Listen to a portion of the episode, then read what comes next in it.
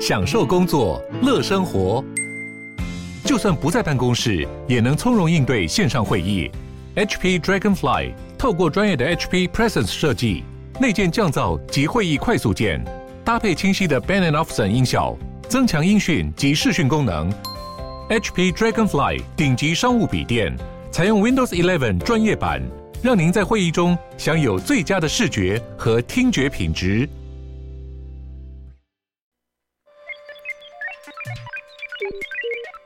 你在哪里？你在世界的哪里？台湾又在世界的哪里？男生看世界，带你掌握脉动，看清局势，找到相对位置，定位自己的坐标。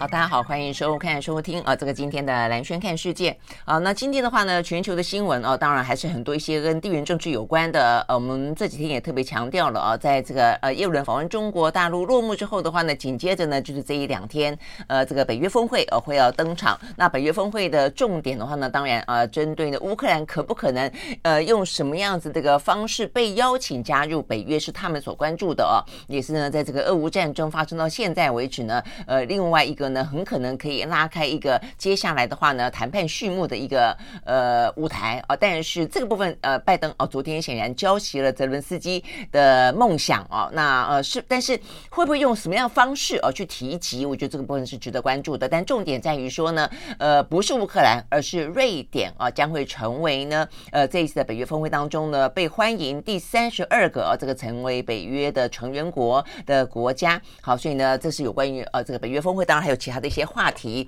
那另外的话呢，呃，话题当中，其实在今天啊比较受到关注的是中国大陆呢公布了哦他们的最新的经济数字，而这个经济数字的话呢，不管是消费者的物价指数，还是生产者的物价指数，都显示出来呢，目前看起来呢，中国大陆的内需真的相当的疲弱哦，甚至的话呢，某个程度来说，或许已经吻合了所谓的呃这个嗯紧缩哦，就是通货膨胀，呃，像欧美国家目前呢是通货膨胀的呃这个。担忧，呃，或者这样的一个现象正在发生，但是就中国大陆来说的话，很可能是一个通货紧缩哦，所以呢，这样的一个状况事实上是引起大家关心的。那另外的话呢，呃，在今天哦，还包括像俄罗斯，俄罗斯的内呃所谓的内乱，也就是兵变，呃，今天出现一个最戏剧性的这个新闻之一啦，因为最近很多很戏剧性的在俄罗斯啊，这一次的这个呃，等于是我觉得因为它不透明的关系啊，所以呢很多讯息就显得非常的戏剧性啊。那今天的话呢，这个讯息是来自于克里姆林宫哦自己所发布的，他们说呢，竟然呃普呃普京啊见了普里戈金啊，也就是。是呢，呃，所谓的叛叛乱者啊，然后呢被流放到了白俄罗斯的普里戈金，不但是回到了俄罗斯，而且还见了普京啊，所以呢，怎么回事？好，不过呢，在这个新闻之前，一开始我们要跟大家讲一个是有关于我们所有人的生活的啊，也是我们这个世代呢。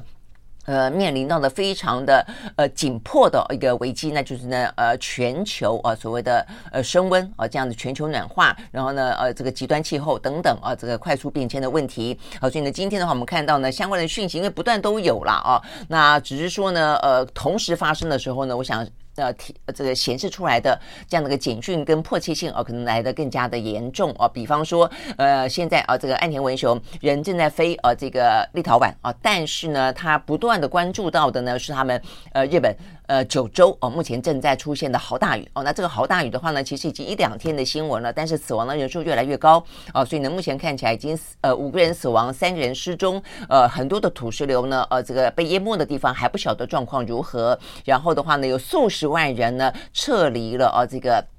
九州呃，这个附近的地方，那当然呃，九州是整个比较宽广的啊，这个呃范围啦啊，这个比较详细的部分的话呢，包括因为呃最近的话呢，呃暑假快到了嘛哦，所以呢，尤其台湾人喜欢去日本旅游，你要稍微注意一下哦，就这些地方的话呢是发生豪大雨的，而且如果说去玩，难免会去这个什么山边、水边啦，真的要特别注意啊。那所以呢，这边讲到的北州最主要是在呃北部，北部的福冈县、佐贺县、大分县啊，昨天的话呢。说从昨天凌晨一路下下到今天为止啊，这个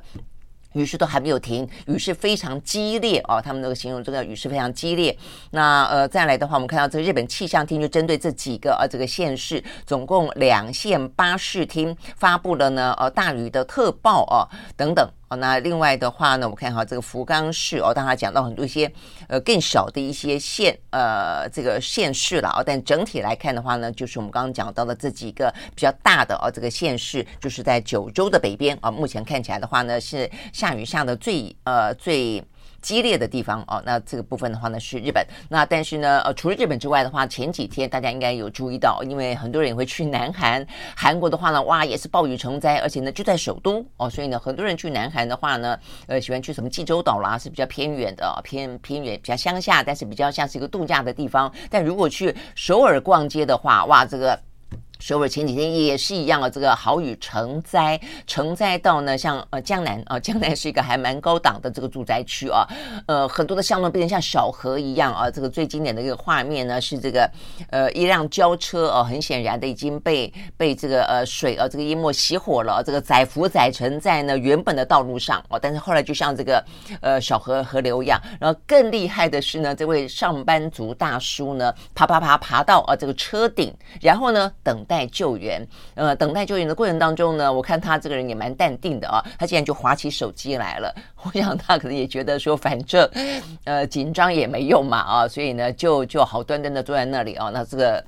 呃，这个这张照片爆红哦，所以啊大家已经称他为啊、呃、这个淡定大叔了。好，所以呢，这是呢南韩的豪雨哦，所以日本、南韩都是豪雨。那呃这个呃，但是呢，另外一个另外一个呃这个地球的另外一边哦，那是冰岛。冰岛的话呢，已经连续好几天的火山啊、出现了这个喷发。那这个是两年来的这个呃首都附近的，就是呃雷克雅未克啊、呃、附近这个呃火山出现了一些裂缝哦裂缝，然后的话的岩浆还冒出来。那那所以这个部分的话呢，事实上是大家比较担忧的哦，因为它的喷发的呃力道说明有很强，但是它的呃，所以它就是大概一些浓烟哦，但是它的那个岩浆流出来的状况哦，到现在为止已经连续好几天了哦，所以呢，这部分呢是他们。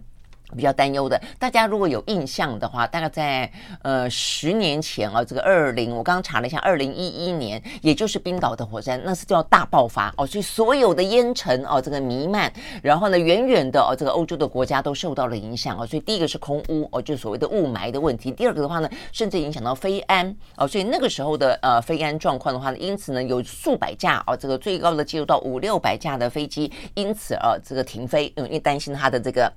引擎吸入哦，这个大量的火山灰哦，因此呢，造成了这个飞飞航的安全哦，所以那个时候事实上是还蛮紧张的。然后呢，呃，这个呃，整个的火山灰呃，这个浓烟蔽空哦，这样的一个景象，如果大家回过头去想的话呢，其实那个时候是还蛮蛮糟糕的哦。那所以呢，这个这一次哦，这个首都附近的火山没有到那么严峻，它就是冒烟哦，但是它也不断的流出岩浆来。那重点在于它距离首都近啊，我想这个部分的话呢，也因此。让大家担心说呢，如果说它虽然不是大爆发，但是它持续的呃喷发，持续喷发时间一拉长的话呢，对于首都附近啊，包括这个岩浆，都会造成了一些道路啦、呃路面啦、村庄啦、哦这个建筑物啦，都会受到一些影响哦，所以担心的是一些基础建设会受到一些威胁。好，所以呢，这是冰岛。那事实上呢，除了哦这个极极极热火山喷发哦，到这个呃大雨哦这个滂沱，更不用讲说。的热浪哦，所以热浪的话，目前大陆啦、欧洲啦哦，欧洲我看这个西班牙前几天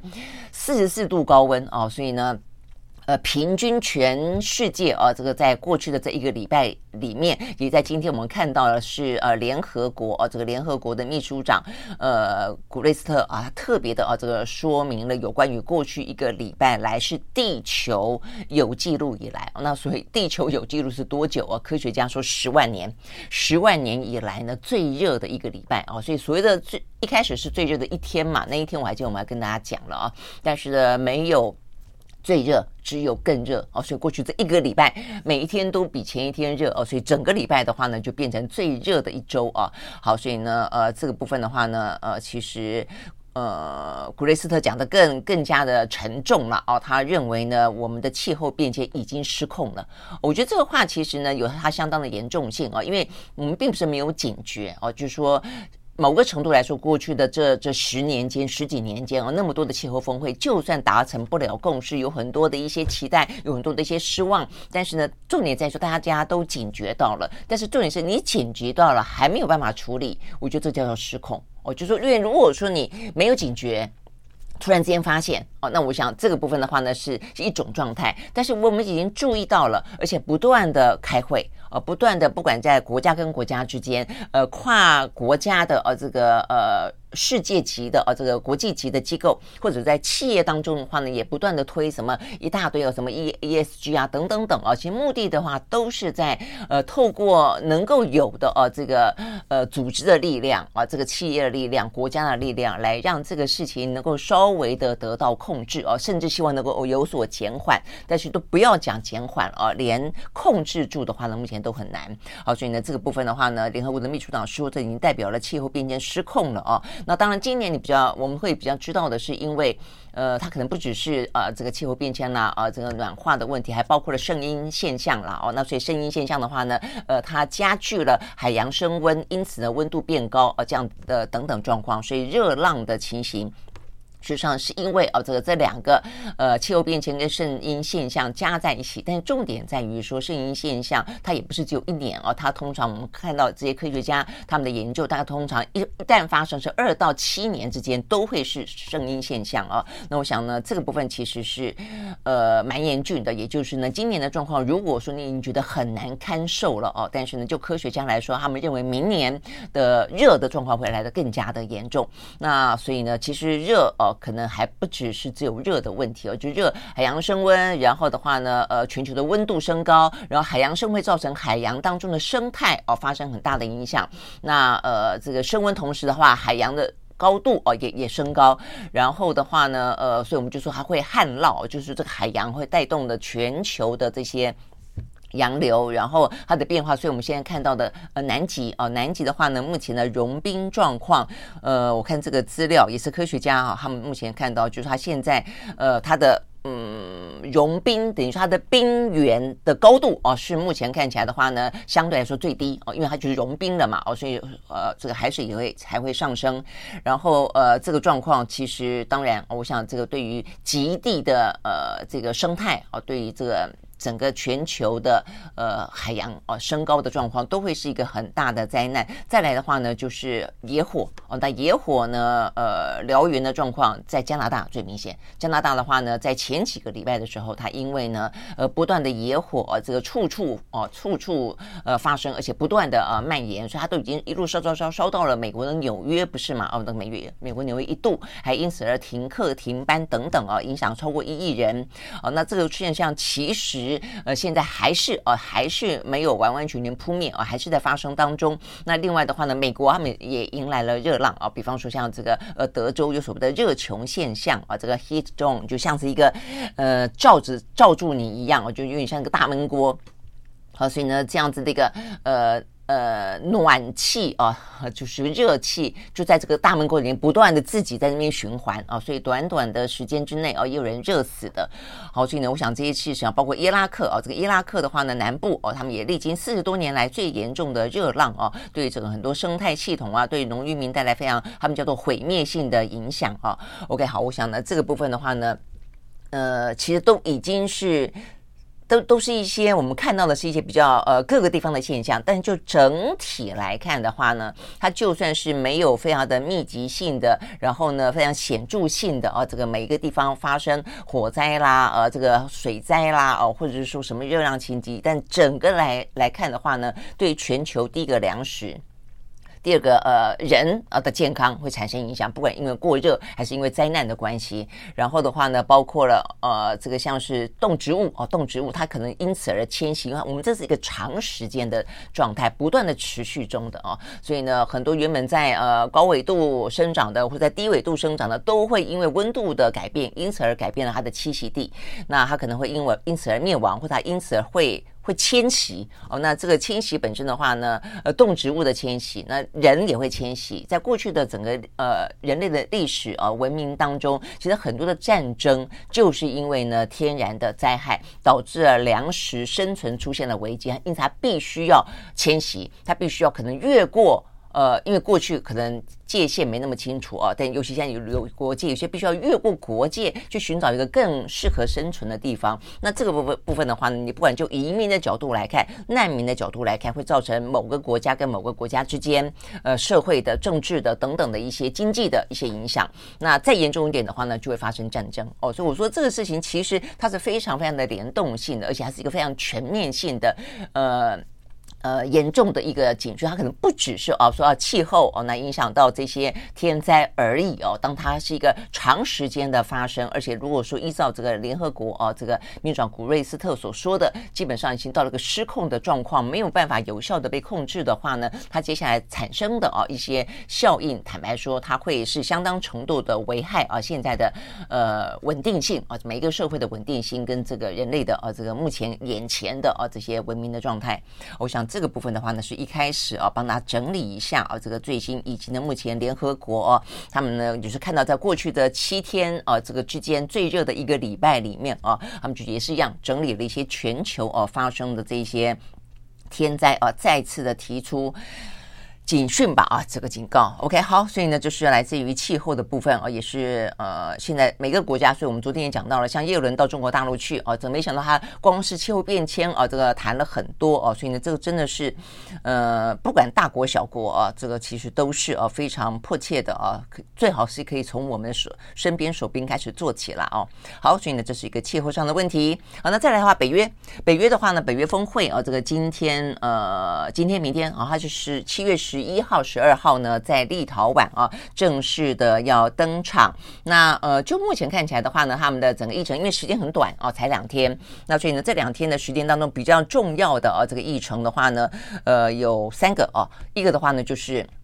有关于瑞典哈，瑞典的话呢，目前看起来是要呃正式通过哦，这个要呃这个加入北约了。那这个事情的话呢，实际上已经定了。我们待会儿来讲这个细节。那第二个的话呢，就是呃乌克兰啊，乌克兰的话呢，拜登也明说了哦，他说呢现在还不是时候。那 OK，所以但是呢，大家有共识，要建立起一个呢能够支撑哦这个乌克兰，不管是在现在面对战争，或是呢在未来呃这个战争落幕之后，但是面对俄罗斯哦要。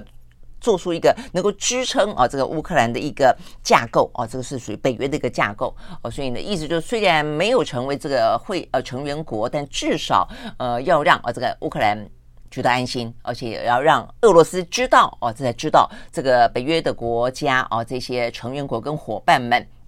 呃，没有哦，这个呃，就是没有打算哦，就要要成为这个乌克兰的坚强后盾啊，没有打算要放弃哦，那是第二个话题跟乌克兰。那第三个的话呢是呃，史托滕伯格哦，他的任期哦，原本的话呢是要要到了哦，所以他们决定要在今年十月要到吧哦，所以他要延长他的一年的任期，希望能够延长到明年的十月一号。那很简单的理由就是呢，目前的北约所面临到的一个呃安全上的局势啊，是很长的一段时间来说是。前所未有的挑战，因此的话呢，史托滕伯格是非常资深的啊，有经验的，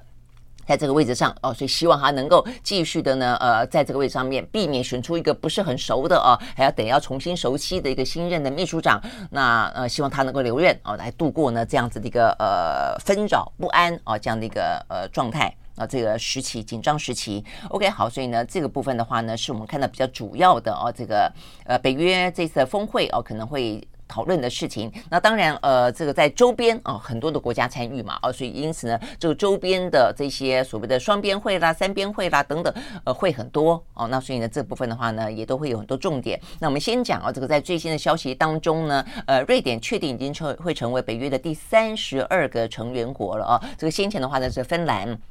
那在这个北约峰会当中的话呢，在昨天啊，最主要的关键啊是呃土耳其，土耳其的话呢已经啊这个正式表态了啊，这个等于是呃二段他就说呢，他们同意啊，他们同意呢，呃这个等于是。呃，让啊这个北约呢加瑞典加入这个北约，好，也因此呢，我们看到这个北约的秘书长啊史托滕伯格已经有了一张照片了啊，呃，就是呢他们都已经来到了哦这个呃立陶宛，然后呢呃他们合照哦，就是包括土耳其的总统埃尔段，包括瑞典的呃总理啊这个总理呢克里斯特森以及呢史托滕伯格啊，那这个部分的话呢，因为呃，埃尔段是当中哦，这个原本卡这个瑞典卡的最最关键的啊，这个。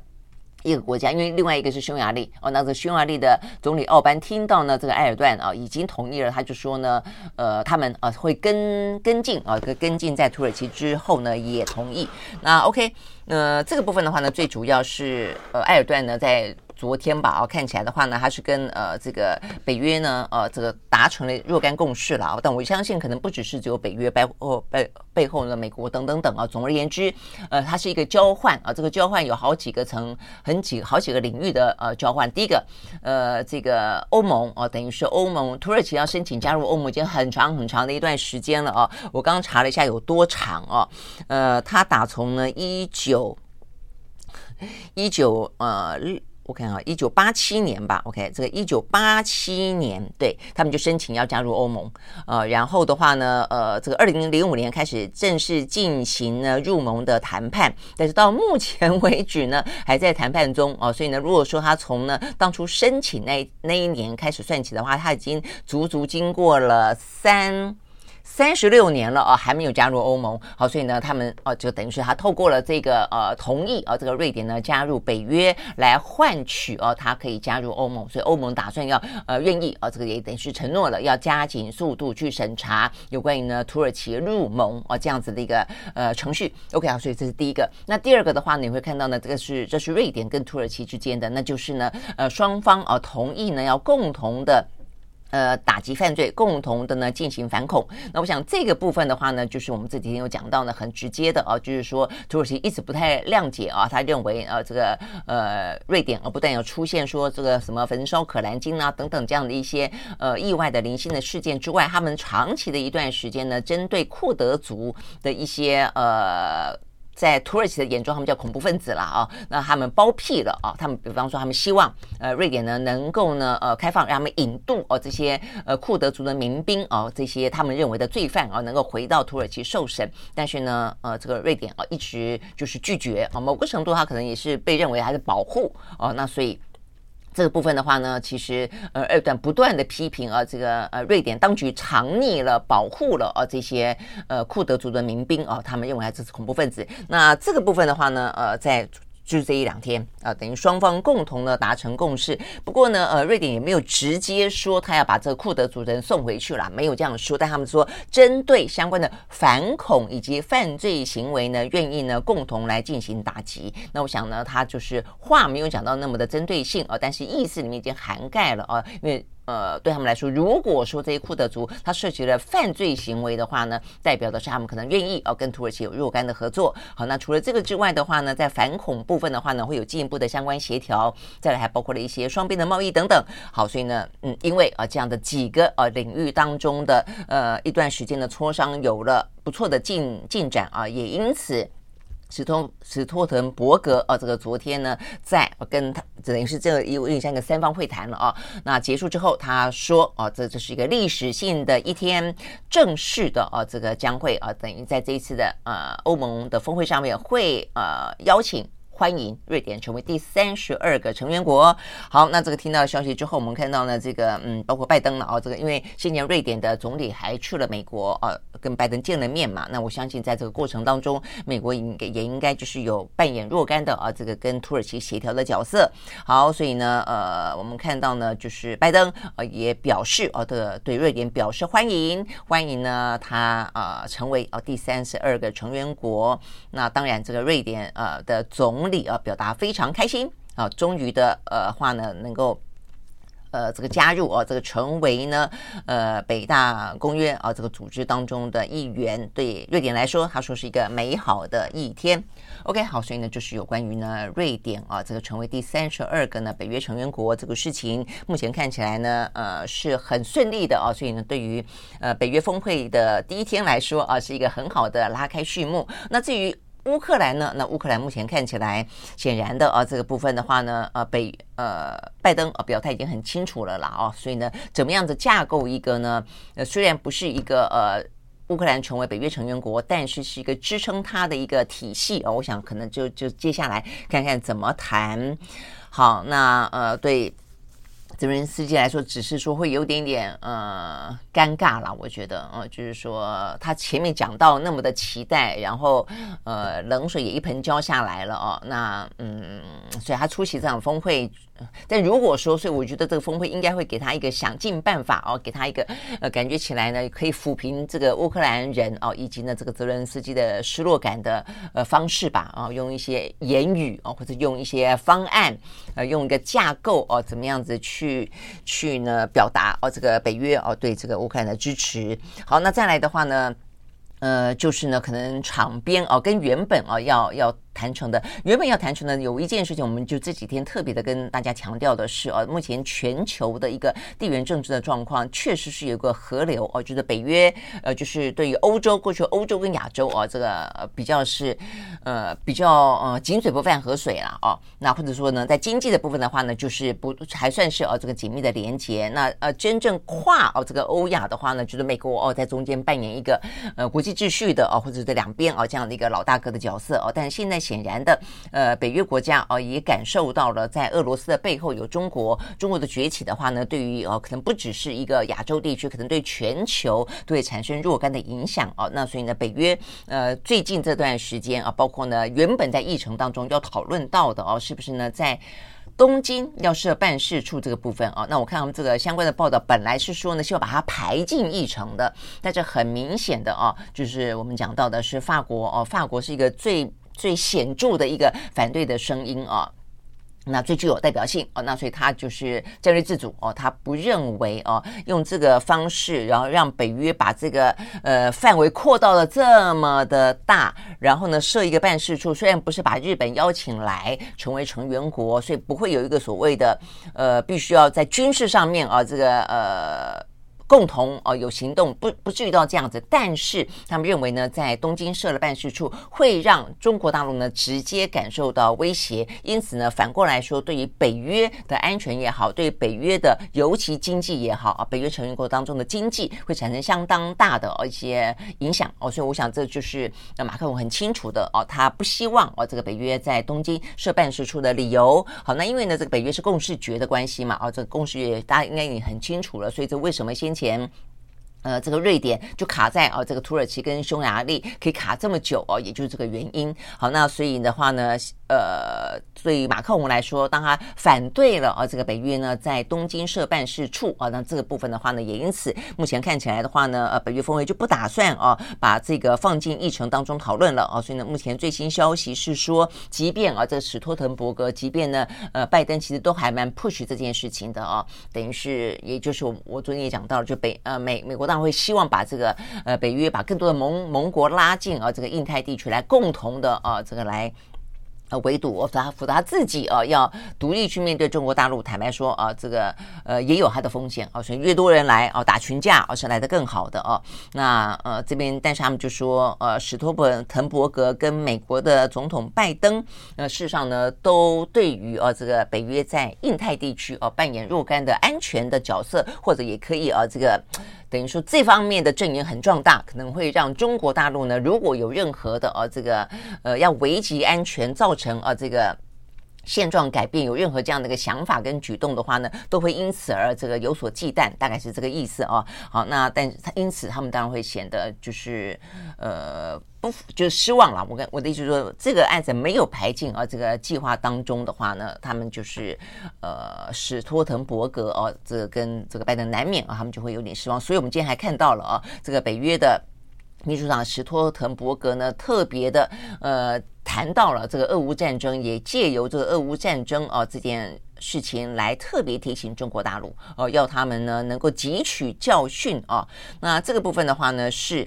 呃 Foreign Affair 啊，这个蛮重要的啊，这个美国的一个蛮权威的呃。期刊啊，他在今天，我想这个时间点的选择是跟呃北约峰会的举行是有关的啊。那所以史托滕伯格啊，特别呢呃等于是投书啊，写了一篇文章。那这个文章呢，特别谈到了北约正在面临中的俄乌战争啊这件事情，以及俄乌战争呢所带来的啊这个教训是什么？所以他特别的提到说，呃，他啊。他认为，这个北京当局也正在关注哦，这个俄罗斯呃侵略乌克兰因此付出的代价哦。那或者他以后如果真那样做的话呢，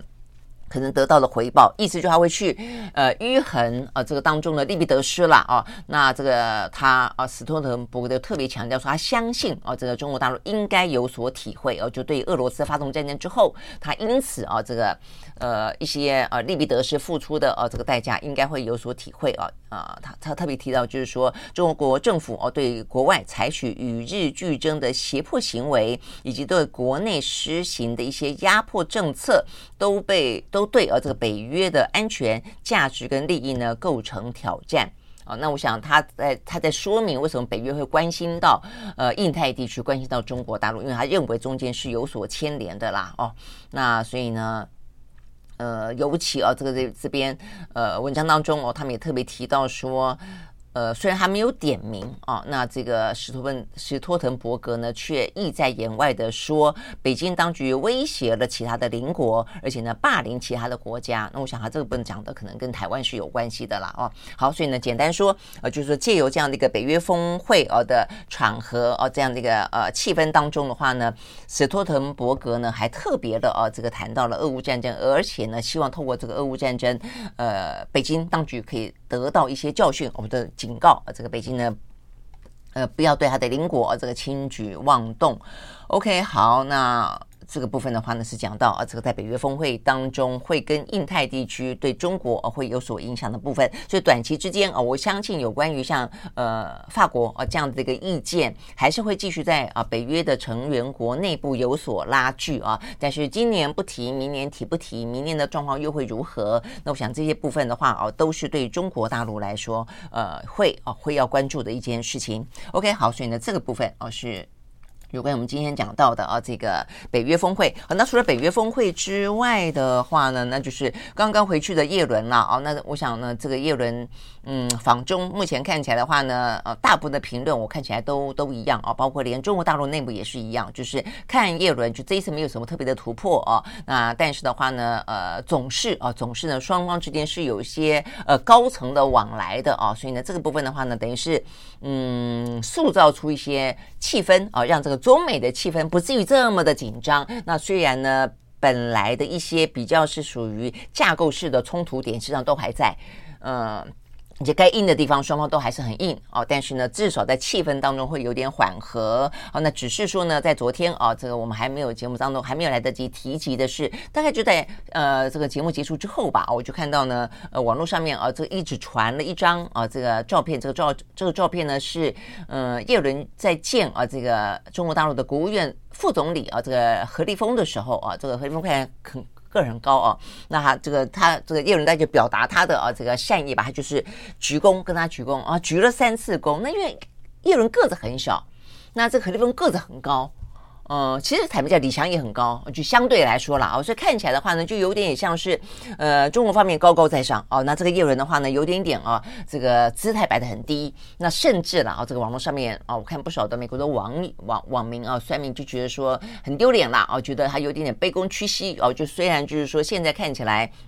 美国方面非常希望能够回复呃跟中国的高层呃往来，但是需要到这个样子吗？哦等等，但目前看起来的话呢，是属于哦这个一般的民众跟舆论了啊。但是呢，呃，对于呃这个美国的官方啊，显然的还是啊非常非常的呃肯定啊这一场呢叶伦到中国大陆的访问啊。如果说你要去比比较这个叶伦跟布林肯的话呢，除了中国大陆接待他们的态度冷热有别之外，呃，其实对于北美国来说，我觉得。这也是有点白脸黑脸的感觉了哦。如果说布林肯是扮黑眼黑脸的话呢，显然的叶伦呢就是一只可爱的呃白鸽，呃说可爱也没有真的就真正在这个政策上面，当然还是有硬有软了啊、那只是形容来看，它就比较像这个鸽子啊、这个表现表现了一个比较呃白脸的部分，就是比较呢呃不脱钩等等啊，也是比较符合美方的期待的部分啊。所以我们看到白宫的。安全顾问 Sullivan 啊，称这一次啊，这个叶伦的访中是一个重要的，而且具有实质意义的访问。OK，好，所以呢，这个部分是这个样子啊。但是我想更多的后续啊，尤其是呃，双方呃，都目前事实上正在进行，而且感受中的就是一些禁令了啊。那这个禁令相互的话呢，你禁我，我反制啊，这部分的话到底会力道用到多重？我觉得是接下来要观察的啊，因为它也会影响到接下来呃美国的商务部长雷蒙多，尤其是会影响到呢拜登跟习近平可不可能见上面。OK，好，所以我想这个部分的话呢是。呃，有关于啊这个呃叶伦访中，那今天《华尔街日报》也说了啊，这个叶伦访中的话呢，显显然的可以稳定双方的关系，但是也还是很难呃阻挡局部性的脱钩哦。那我想这个局部性的脱钩，应该就是那个所谓的特定区域当中的啊呃集中在某些呃这个非常关键的影响到国家安全的部分。好，所以呢就是有关于叶伦访中。那再来的话呢，就是呢，呃、我们刚刚讲到俄乌嘛，哦这个呃乌克兰。呃，俄罗斯，那俄罗斯这部分的话呢，今天非常戏剧性的呃话题，而是来自于克里姆林宫哦，这个克里姆林宫的发言人佩斯科夫哦，他昨天说，嗯，就在呢呃流产兵变后的五天，六月二十九号，所以还不是最近，还更前一点，六月二十九号呢，呃，等于是兵变后的五天。普里格金就跟普京两个人见面了，就见面了啊。那所以这个时间点，我还刚才去查了一下啊，因为呢，就在政变后的第三天，呃，这个白俄罗斯的总统呢，卢卡申科也就说了，他说呢，现在呢，普里格金人已经到白俄罗斯了。哦，所以呢，看起来是啊，是真的去了一趟白俄罗斯，哎，但是没多久之后啊，又说他人回到了俄罗斯了，呃，但是他的他说他证实了，呃，这个普里戈金回到俄罗斯的时间是在七月七号，七月六号、七月七号左右，但很显然的，其实呢，呃，就。呃，这个克里姆林宫的说法，而，普里戈金早就回俄罗斯了，而且呢，回去了之后呢，还带了好几个呢瓦格纳的军方的将领一起见普京。我想这件事情是还蛮有意思的，所以也因此就是说呢。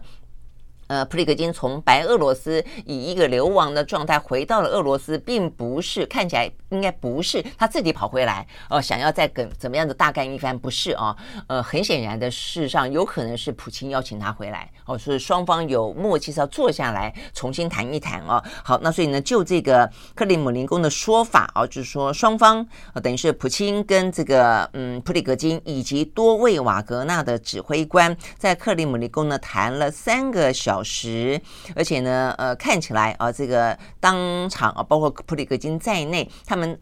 持续的宣布要效忠普京。然后的话呢，他们说出席的人数有三十五个人之多。那呃，普京也同意哦，让他们继续的，呃，可以啊，这个就是说，呃，是不是继续扮演这个佣兵集团或者怎么样子啊？这个在军方的行动当中还可以扮演他的角色。OK，好，所以呢，看起来。